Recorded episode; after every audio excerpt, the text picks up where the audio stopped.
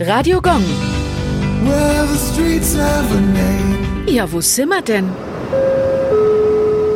Heugässchen, Nürnberg. Das Heugässchen liegt mitten in der Nürnberger Altstadt. In der Nähe liegt der Theresienplatz, der früher als Heumarkt bekannt war. Ab dem 15. Jahrhundert fuhren die Bauern ihr Heu über die Heubrücke, die heutige Agnesbrücke, in die Stadt.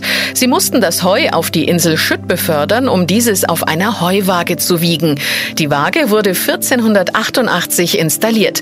Zuerst mussten die Bauern ihren Wagen samt Heu wiegen, danach wurde das Heu abgeladen und der Wagen wurde leer gewogen. Radio Gong.